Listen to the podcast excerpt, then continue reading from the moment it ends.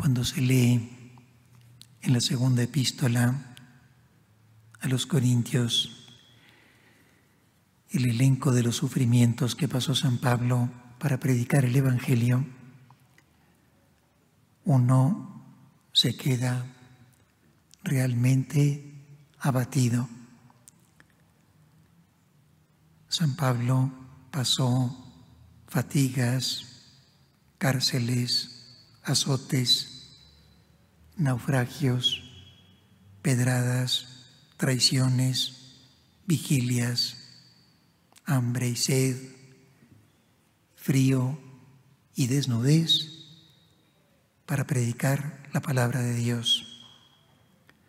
Y cuando uno ve en conjunto la vida del apóstol con todo ese cúmulo de sufrimientos, se pregunta, ¿y cómo le hizo este gran hombre para sobreponerse a todo esto? ¿Cómo fue posible que siguiera adelante hasta la meta final, derramando su sangre por Cristo en medio de tantas dificultades? Pues la respuesta la tenemos en la segunda lectura de hoy, cuando el apóstol dice, dirigiéndose los romanos, ¿qué cosa podrá apartarnos del amor con que nos ama Cristo?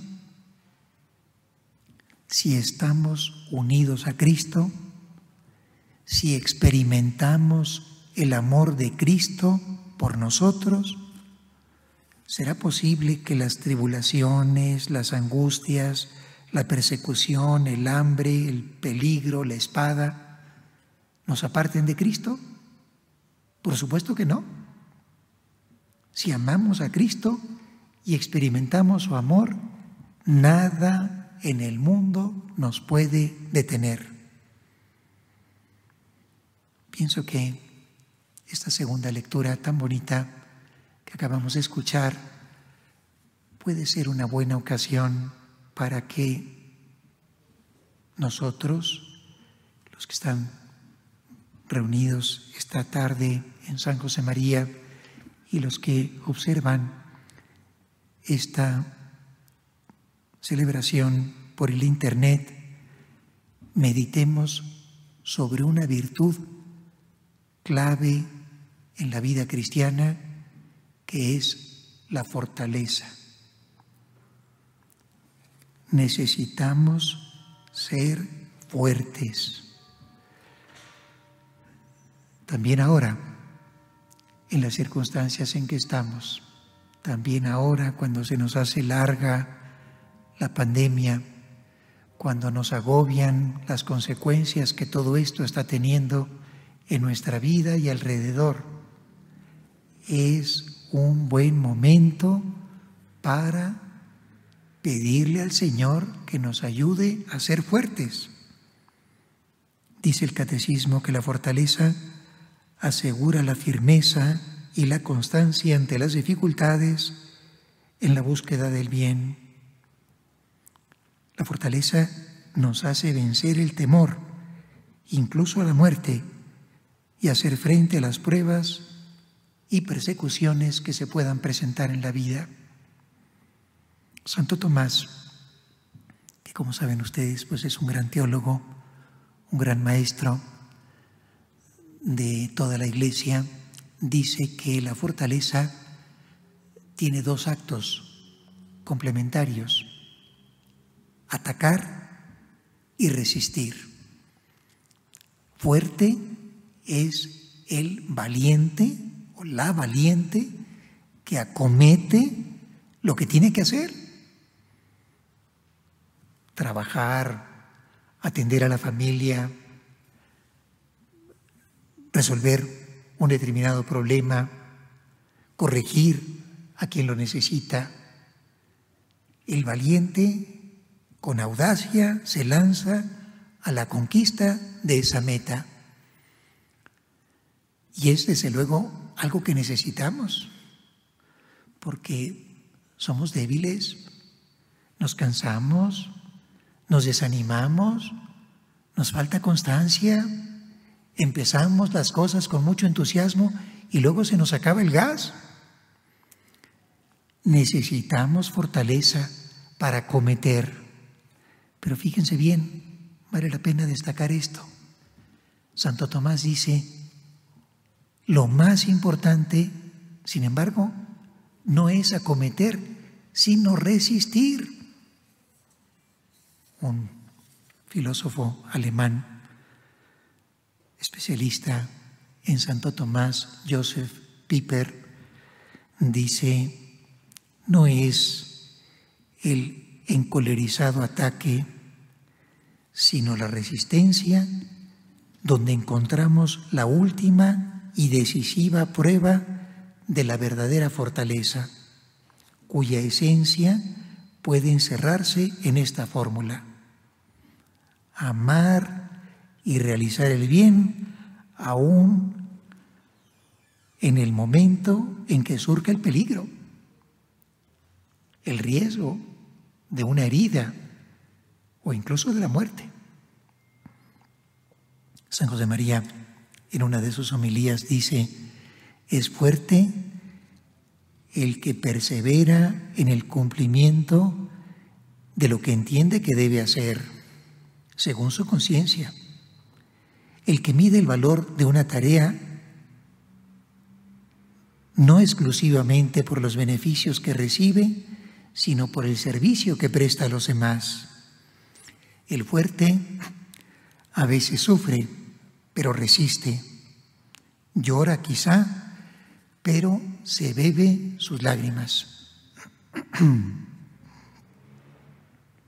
Pues nosotros, queridos hermanos, siempre, pero también ahora, quizá especialmente ahora, necesitamos de fortaleza, porque en nuestro tiempo, al margen de la pandemia, en nuestro tiempo, en nuestra época, no es que se caracterice por la mm, solidez, por la consistencia. Los matrimonios en nuestro tiempo no es que sean particularmente sólidos. Los jóvenes no es que sean particularmente consistentes, sino más bien lo contrario. Por poner un punto de contraste, me llamaba la atención hace poco leyendo el relato de una aventura impresionante, un marino británico llamado Ernest Shackleton, que intentó conquistar el Polo Sur, si no recuerdo mal, y no lo, consiguió, y luego armó una expedición para atravesar la Antártida en el sur del mundo, un continente tremendamente árido, helado, espantoso, con temperaturas hasta de menos 75 grados centígrados. 2.900 kilómetros había que atravesar para conquistar la meta que se propuso. Y este hombre, lo que quiero contarles como detalle simpático, es que necesitaba 29 compañeros, 27 compañeros, 27 marinos valientes, fuertes. Y pone un, anuncio en la prensa británica, en Londres, en estos términos. Se buscan hombres para viaje arriesgado, bajo sueldo frío glacial, largos meses de completa oscuridad, constante peligro, dudoso retorno, honor y reconocimiento en caso de éxito. ¿Saben cuántos se apuntaron? Cinco mil. Cinco mil hombres querían ir a esa aventura. Si pusiéramos un anuncio así en la Ciudad de México, ¿conseguiríamos una docena? Las cosas hoy en día no se caracterizan por, por su solidez, por su consistencia, por su arrojo, por su coraje. Nos encontramos todo, que todo se desmorona a nuestro alrededor. Y se desmorona, ya termino, porque nos falta el amor de Cristo en el corazón.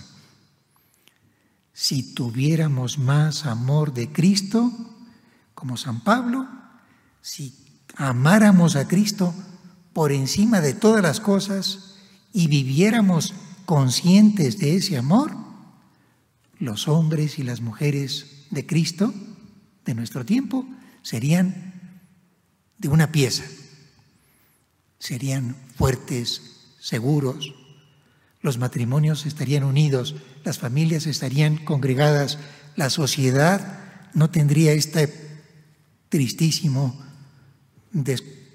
desmoronamiento que estamos viendo. Vamos a pedirle al Señor, por medio de la Virgen María, que es la Reina de los Ángeles, así se le recuerda hoy en la iglesia, como Reina de los Ángeles, vamos a pedirle a la Virgen que nos dé un poquito de esa consistencia que ella tuvo al pie de la cruz. En el nombre del Padre, del Hijo y del Espíritu Santo.